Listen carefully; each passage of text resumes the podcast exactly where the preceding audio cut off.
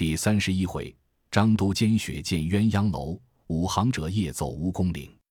词曰：神明照察，难除奸狡之心；国法昭彰，莫绝凶顽之辈。损人益己，终非悠远之徒；害众成家，岂是久长之计？福缘善庆，皆因德性而生；祸起伤财，盖为不仁而至。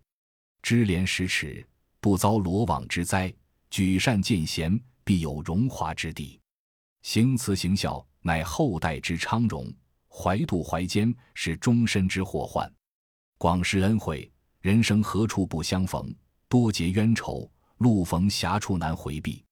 话说这篇言语，劝人行善逢善，行恶逢恶。话里所说，张都监听信这张团练说，又嘱托替蒋门神报仇，贪图贿赂。射出这条奇计，陷害武松性命。临断出来，又使人买主两个防送工人，却教蒋门神两个徒弟相帮工人，同去路上结果他性命。谁想四个人倒都被武松说死在飞云浦了。当时武松立于桥上，寻思了半晌，踌躇起来，怨恨冲天，不杀的张都监如何出的这口恨气？便去死尸身边解下腰刀，选好的须把将来挎了。剪条好坡刀提着，再进回孟州城里来。进的城中，早是黄昏时候，只见家家闭户，处处关门。但见十字街银黄灯火，九曜寺香霭钟声，一轮明月挂青天，几点疏星明碧汉。六军营内，呜呜画角频吹，五鼓楼头点点铜壶正滴。四边肃雾，昏昏照舞榭歌台，三室寒烟。隐隐蔽绿窗朱户，两两佳人闺秀母，双双世子演书为。当下武松入得城来，径学去张都监后花园墙外，却是一个马院。武松就在马院边伏着，听得那后曹却在衙里，未曾出来。正看之间，只见压的角门开，后曹提着个灯笼出来，里面便关了角门。武松却躲在黑影里，听得更鼓时，早打一更四点。那后槽上了草料，挂起灯笼，铺开被窝，脱了衣裳，上床便睡。武松却来门边挨那门响，后曹喝道：“老爷方才睡，你要偷我衣裳，也早些哩。”武松把坡刀倚在门边，却撤出腰刀在手里，又呀呀的推门。那后曹那里忍得住，便从床上赤条条的跳将起来，拿了脚草棍，拔了栓，却待开门，被武松就是推开去。抢入来，把这后曹皮头揪住，却待要叫，等影下见明晃晃的一把刀在手里，先自惊的八分软了，口里只叫的一声饶命。武松道：“你认得我吗？”后曹听的声音，方才知是武松，便叫道：“哥哥，不干我事，你饶了我罢。”武松道：“你只是说张都监如今在那里？”后曹道：“今日和张团练。”蒋门神他三个吃了一日酒，如今兀自在鸳鸯楼上吃礼。武松道：“这话是实吗？”后曹道：“小人说谎，就害丁疮。”武松道：“嫩弟却饶你不得。”手起一刀，把这后曹杀了，砍下头来，一脚踢过尸首。武松把刀插入鞘里，就蹬影下去，腰里解下施恩送来的棉衣，将出来，脱了身上旧衣裳，把那两件新衣穿了。拴缚的紧凑，把腰刀合鞘挎在腰里，却把后槽一床絮被包了散碎银两，入在缠袋里，却把来挂在门边，又将两扇门立在墙边，先去吹灭了灯火，却闪将出来，拿了破刀，从门上一步步爬上墙来。月却明亮，照耀如同白日。武松从墙头上一跳，却跳在墙里，便先来开了角门，躲过了门扇，复翻身入来。虚掩上角门，栓都提过了。武松却往灯明处来看时，正是厨房里，只见两个丫鬟正在那汤罐边埋怨，说道：“服侍了一日，兀自不肯去睡，只是要茶吃。那两个客人也不失羞耻，得这等罪了，也兀自不肯下楼去歇息，只说个不了。那两个女使正口里喃喃讷讷的怨唱，武松却以了破刀，扯出腰里那口带血刀来。”把门一推，压得推开门，抢入来，先把一个女使抓脚揪住，一刀杀了。那一个却待要走，两只脚疑似定住了的，再要叫时，口里又似哑了的，端的是惊得呆了。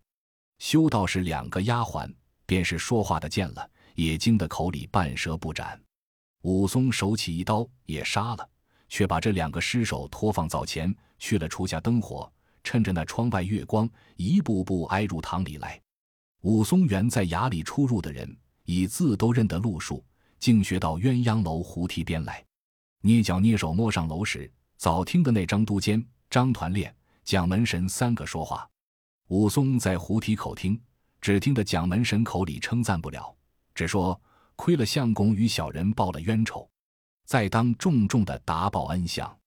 这张都监道：“不是看我兄弟张团练面上，谁肯干这等的事？你虽费用了些钱财，却也安排的那厮好。这早晚多是在那里下手，那厮赶是死了，只交在飞云浦结果他。待那四人明早回来，便见分晓。”张团练道：“这一夜四个对付他一个，有什么不了？”再有几个性命也没了。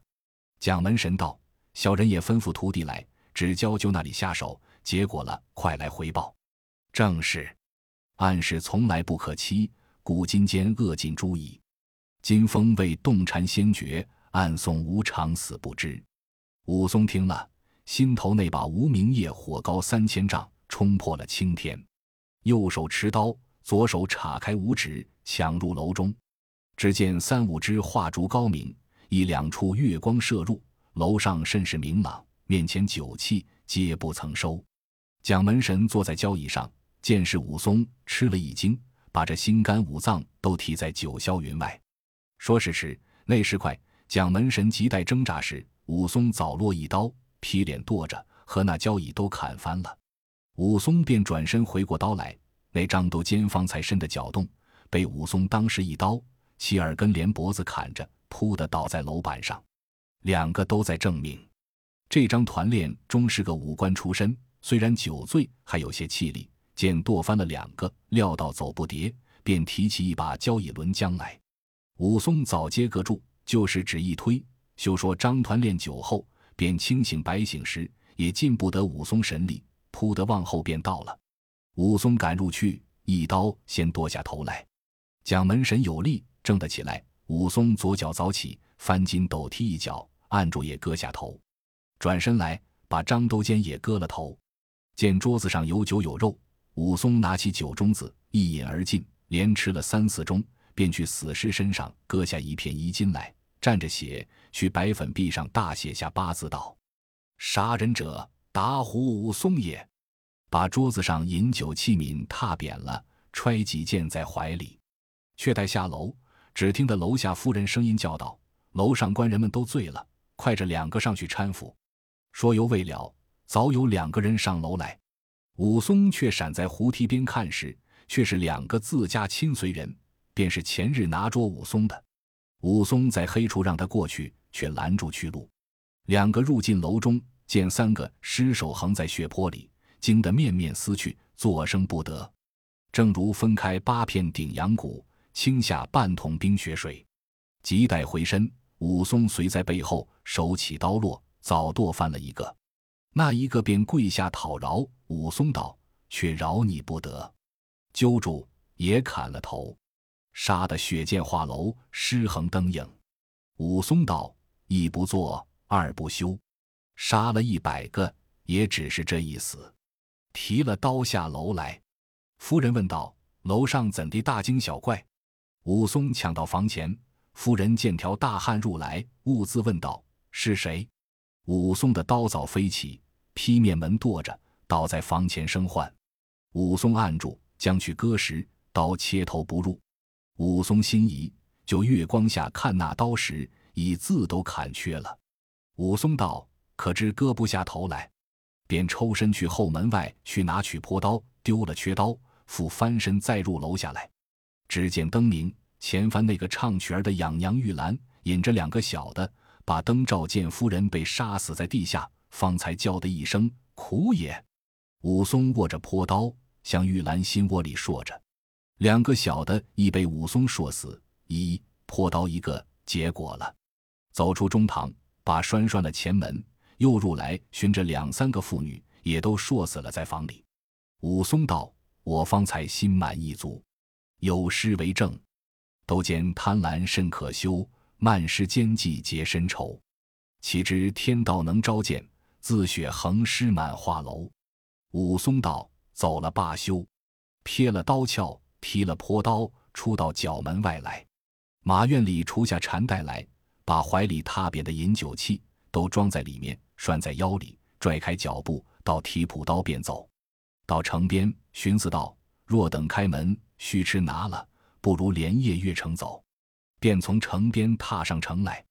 这孟州城是个小去处，那土城苦不甚高。就女墙边往下，先把朴刀虚按一按。刀尖在上，棒梢向下，拖地只一跳，把棒一拄，立在壕堑边。月明之下看水时，只有一二尺深。此时正是十月半天气，各处水泉皆合。武松就壕堑边脱了鞋袜，解下腿兵护膝，抓扎起衣服，从这城壕里走过对岸，却想起施恩送来的包裹里有两双八搭麻鞋，取出来穿在脚上。听城里更点时，一打四更三点。武松道：“这口鸟气，今日方才出的松。良缘虽好，不是久恋之家，只可撒开。”提了坡刀，头东小路，便走了一五更。天色朦朦胧胧，尚未明亮。武松一夜辛苦，身体困倦，棒疮发了又疼，那里熬得过？望见一座树林里一个小小古庙。武松奔入里面，把破刀倚了，解下包裹来做了枕头，铺翻身便睡。却待合眼，只见庙外边探入两把挠钩，把武松搭住。两个人便抢入来，将武松按定，一条绳索绑了。那四个男女道：“这鸟汉子却肥了，好送与大哥去。”武松那里挣扎的脱，被这四个人夺了包裹，破刀却似牵羊的一般，脚不点地，拖到村里来。这四个男女于路上自言自说道：“看着汉子一身血迹，却是那里来？莫不做贼着了手来？”武松只不作声，由他们自说。行不到三五里路，早到一所草屋内，把武松推将进去。侧手一个小门里面点着晚灯，四个男女将武松包了衣裳，绑在亭柱上。武松看时，见灶边梁上挂着两条人腿。武松自肚里寻思道。却撞在横死人手里，死的没了分晓。早知如此时，不若去孟州府里守告了，便吃一刀一剐，却也留得一个清明于世。那四个男女提着那包裹，口里叫道：“大哥、大嫂，快起来！我们张得一个好行货在这里了。”只听得前面应道：“我来也！你们不要动手，我自来开包。”没一盏茶时，只见两个人入屋后来。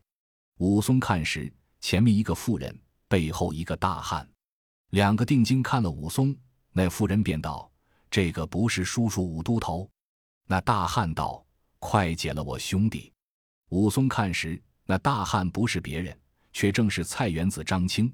这妇人便是母夜叉孙二娘。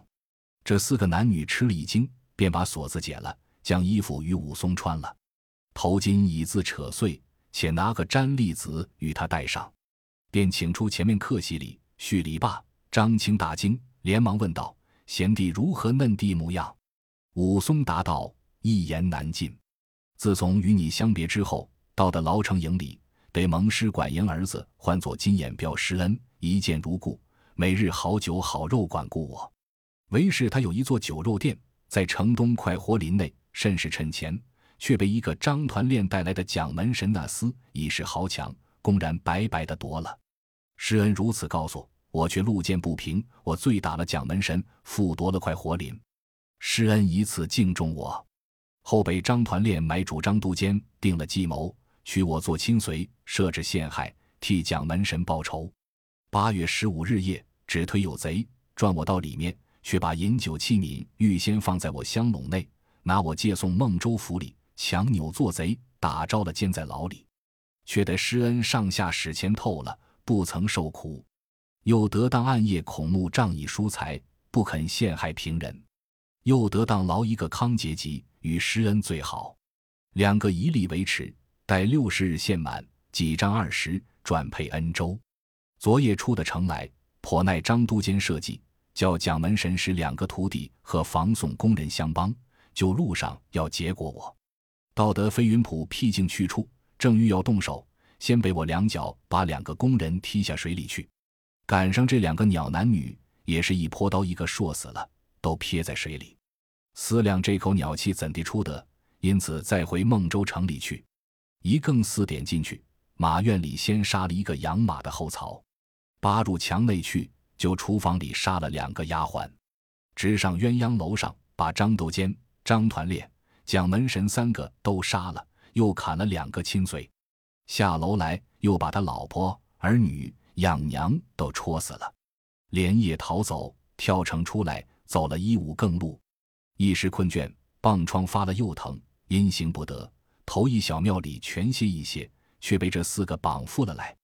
那四个倒子便拜在地下道：“我们四个都是张大哥的伙家，因为连日赌钱输了，去林子里寻些买卖，却见哥哥从小路来，身上淋淋漓漓都是血迹，却在土地庙里歇。”我四个不知是甚人，早是张大哥这几时吩咐道：“只要捉活的，不吩咐时也坏了大哥性命。”因此我们只拿挠钩套索出去。正是有眼不识泰山，一时误犯着哥哥，恕罪则个。张青夫妻两个笑道：“我们因有挂心，这几十只要他们拿活的行货，他这四个如何省的，那里知我心里事。若是我这兄弟不困乏时。”不说你这四个男女，更有四十个也进他不得，因此我叫你们等我自来。武松道：“既然如此，他们没钱去赌，我赏你些。”便把包裹打开，取十两银子，把与四人将去分。那四个倒子拜谢武松。张青看了，也取三二两银子，赏与他们四个自去分了。张青道：“贤弟不知我心，从你去后。”我只怕你有些失之脱节，或早或晚回来，因此上吩咐这几个男女，但凡拿的行货，只要活的，那厮们慢账些的，趁活捉了，敌他不过的，必致杀害。以此不教他们将刀杖出去，只与他挠钩套索。方才听得说，我便心仪，连忙吩咐等我自来看。谁想果是贤弟，我见一向无信，只道在孟州快活了。无事不寄书来，不期如此受苦。孙二娘道：“只听得叔叔打了蒋门神，又是醉了赢他。那一个来往人不吃惊，有在快活林做买卖的客商，只说到这里，却不知向后的事。叔叔困倦，且请去客房里将息，却在理会。”张青引武松去客房里睡了，两口儿自去厨下安排些佳肴美馔酒食，管待武松。不一时，整治齐备。专等武松起来相叙，有诗为证：“陶生前月孟州城，虎穴狼坡木夜行。珍重佳人时阴雨，便开榜复叙高情。”却说孟州城里张都监衙内也有躲得过的，直到五更才赶出来。众人叫起里面亲随、外面当值的军牢，都来看事，声张起来。街坊邻舍谁敢出来？挨到天明时分。却来孟州府里告状，知府听说八大惊，火速差人下来检验了杀死人数，行凶人出没去处，填画了图样格目，回府里禀赋知府道：先从马院里入来，就杀了养马的后曹一人，又脱下旧衣二件，刺到厨房里灶下杀死两个丫鬟，后门边一下行凶缺刀一把，楼上杀死张都监一员，并亲随二人。外有请到客官张团练与蒋门神二人，白粉壁上衣襟蘸血，大写八字道：“杀人者打虎武松也。”楼下说死夫人一口，在外说死玉兰并奶娘二口，儿女三口，共计杀死男女一十五名，掳掠去金银九七六件。知府看罢，便差人把住孟州四门，点起军兵等官，并缉捕人员。城中方向李正。逐一排门搜捉凶人武松。次日，飞云浦地里保证人等告称，杀死四人在浦内，见有杀人血痕在飞云浦桥上，尸首聚在水中。知府接了状子，当差本县县尉下来，一面着人打捞起四个尸首，都检验了，两个是本府工人，两个自有苦主，各被棺木，盛练了尸首，进来告状，催促捉拿凶手偿命。城里闭门三日，家至户到，逐一挨扎。五家一连，十家一保，那里不去搜寻？眼见的使馆营暗地使钱，不出城里，捉获不着。知府押了文书，委官下该管地面，各乡各保各都各村，尽要排家搜捉，缉捕凶手。写了武松乡冠年甲，貌相模样，画影图形，出三千贯信赏钱。如有人知得武松下落，赴州告报，随文给赏。若有人藏匿犯人在加速使者，事发到官，与犯人同罪，便行临近州府，一同缉捕。且说武松在张青家里僵息了三五日，打听的事物灭次一般紧急，纷纷攘攘，有做工人出城来各乡村缉捕。张青知得，只得对武松说道：“二哥，不是我怕是不留你安身，如今官司搜捕的紧急，排门挨户。”只恐明日有些疏失，必须怨恨我夫妻两个。我却寻个好安身去处与你，在先也曾对你说来，只不知你忠心肯去也不。武松道：“我这几日也曾寻思，想这事必然要发，如何在此安得身牢？只有一个哥哥，又被嫂嫂不仁害了，府能来到这里，又被人如此陷害，祖家亲戚都没了。”今日若得哥哥有这好去处，叫武松去，我如何不肯去？只不知是那里地面。张青道：“是青州管辖一座二龙山宝珠寺，花和尚鲁智深和一个青面兽好汉杨志，在那里打家劫舍，霸着一方落草。青州官军捕到，不敢正眼去他。贤弟只除去那里安身立命，方才免得这罪犯。若投别处去，终究要吃拿了。”他那里常常有书来取我入伙，我只为炼土难移，不曾去的。我写一封书去，被细说二哥的本事与我面上，如何不找你入伙？那里去做个头领，谁敢来拿你？武松道：“大哥也说的是，我也有心，恨时辰未到，缘法不能凑巧。今日既是杀了人，事发了，没钱身处，此为最妙。大哥。”你便写书与我去，只今日便行。张青随即取符纸来，背细写了一封书，把与武松，安排酒食送路。只见母夜叉孙二娘指着张青说道：“你如何便指这等叫叔叔去？前面定吃人捉了。”武松道：“阿嫂，你且说我怎地去不得？如何便吃人捉了？”孙二娘道：“阿叔，如今官司辩处都有了文书，出三千贯信赏钱。”画影图形，明写相关年甲，到处张挂。阿叔脸上见金明明的两行金印，走到前路，须赖不过。张青道：“脸上贴了两个膏药，变了。”孙二娘笑道：“天下只有你乖，你说这痴话，这个如何瞒得过做工的？我却有个道理，只怕叔叔医不得。”武松道：“我既要逃灾避难，如何医不得？”孙二娘大笑道。我说出来，阿叔却不要嗔怪。武松道：“阿嫂，但说的便衣。”孙二娘道：“二年前有个头陀打从这里过，吃我放翻了，把来做了几日馒头馅，却留得他一个铁戒箍，一身衣服，一领皂布直多，一条杂色短穗绦，一本夺蝶，一串一百单八颗人顶骨树珠，一个鲨鱼皮鞘子，插着两把雪花冰铁打成的戒刀。”这刀如常半夜里鸣啸的响，叔叔既要逃难，只除非把头发剪了，做个行者，须遮的额上金印，又且得这本度牒做护身符，年甲貌相又和叔叔相等，却不是前缘前世。阿叔便应了他的名字。前路去，谁敢来盘问？这件事好吗？张青拍手道：“二嫂说的是，我倒忘了这一着。正是，缉捕急如星火。”颠危好似风波，若要免除灾祸，且须做个头陀。张青道：“二哥，你心里如何？”武松道：“这个也使得，只恐我不像出家人模样。”张青道：“我且与你办一办看。”孙二娘去房中取出包袱来，打开，将出许多衣裳，叫武松里外穿了。武松自看到，却疑似与我身上做的。着了造直多，系了绦，把毡笠儿除下来，解开头发，折叠起来，将借孤儿箍起，挂着树珠。张青、孙二娘看了，两个喝彩道：“却不是前生注定。”武松讨面镜子照了，也自哈哈大笑起来。张青道：“二哥为何大笑？”武松道：“我照了字也好笑，我也做得个行者。”大哥便与我剪了头发。张青拿起剪刀，替武松把前后头发都剪了。武松见事物看看紧急，便收拾包裹要行。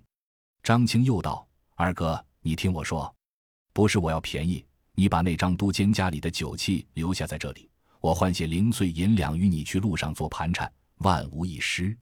武松道：“大哥见得分明。”尽把出来与了张青，换了一包散碎金银，都拴在缠带内，系在腰里。武松饱吃了一顿酒饭，拜辞了张青夫妻二人，腰里挎了这两口戒刀，当晚都收拾了。孙二娘取出这本度牒。就与他缝个锦带剩了，叫武松挂在贴肉胸前。武松拜谢了他夫妻两个，临行，张青又吩咐道：“二哥余路小心在意，凡事不可拖大，酒要少吃，休要与人争闹，也做些出家人行径。诸事不可造性，省得被人看破了。如到了二龙山，便可写封回信寄来。我夫妻两个在这里也不是长久之计。”干怕随后收拾家私也来山上入伙，二哥保重保重，千万拜上鲁杨二头领。武松辞了出门，插起双袖，摇摆着便行。张青夫妻看了，喝彩道：“果然好个行者！”但见前面发眼影齐眉，后面发参差寂静，造直多好似乌云遮体，杂色涛如同花蟒缠身。额上借孤儿灿烂，依稀火眼金睛，身间不纳袄斑斓，仿佛铜筋铁骨。借刀两口，情来杀气横秋，顶骨百科，念出悲风满路。神通广大，远过回声起死佛屠城。相貌威严，好似伏虎降龙卢六祖。直饶接地也归心，便是金刚须拱手。当晚五行者辞了张青夫妻二人。离了大树十字坡，便落路走。此时是十月间天气，日正短，转眼便晚了。约行不到五十里，早望见一座高岭。五行者趁着月明，一步步上岭来，料到只是初更天色。五行者立在岭头上看时，见月从东边上来，照得岭上草木光辉。看那岭石，果然好作高岭。但见高山峻岭。峭壁悬崖，石角棱层青斗柄，树梢仿佛接云霄。烟岚堆里，时闻幽鸟闲啼；翡翠阴中，每听哀猿鼓晓。弄风山鬼向西边舞弄樵夫，挥尾野狐立檐下惊张猎户。好似峨眉山顶过，浑如大雨岭头行。当下五行者正在岭上看着月明，走过岭来，只听得前面林子里有人笑声。五行者道：“又来作怪！这般一条静荡荡高岭，有什么人笑语？”走过林子那边去，打一看，只见松树林中，傍山一座坟庵，约有十数间草屋，推开着两扇小窗，一个先生搂着一个妇人，在那窗前看月细笑。五行者见了，怒从心上起，恶向胆边生，便想到：这是山间林下出家人，却做这等勾当。便去腰里撤出那两口烂银，也四借刀来，在月光下看了道：“刀却自好，到我手里不曾发誓，且把这个鸟先生试刀。”手腕上悬了一把，再将这把插放鞘内，把两只直多袖结起在背上，竟来到鞍前敲门。那先生听得，便把后窗关上。五行者拿起块石头，便去打门。只见呀的侧手门开，走出一个道童来，喝道。你是甚人？如何敢半夜三更大惊小怪敲门打户作甚吗？五行者睁圆怪眼，大喝一声：“先把这鸟道童祭到！”说犹未了，手起杵，铮地一声响，道童的头落在一边，倒在地下。只见庵里那个先生大叫道：“谁敢杀了我道童？”拖地跳将出来。那先生手抡着两口宝剑，径奔武行者。武松大笑道：“我的本事不要向耳里去取，正是挠着我的痒处。”便去鞘里再拔了那口戒刀，抡起双戒刀来迎那先生。两个就月明之下，一来一往，一去一回，两口剑寒光闪闪，双戒刀冷气森森，斗了良久，浑如飞凤迎鸾。战不多时，好似角鹰拿兔。两个斗了十数合，只听得山岭傍边一声响亮，两个里倒了一个。但见月光影里，纷纷红雨喷人心，杀气丛中，一颗人头从地滚。正是三寸气在千般用。一旦无常，万事休。毕竟两个李斯杀倒了一个的是谁？且听下回分解。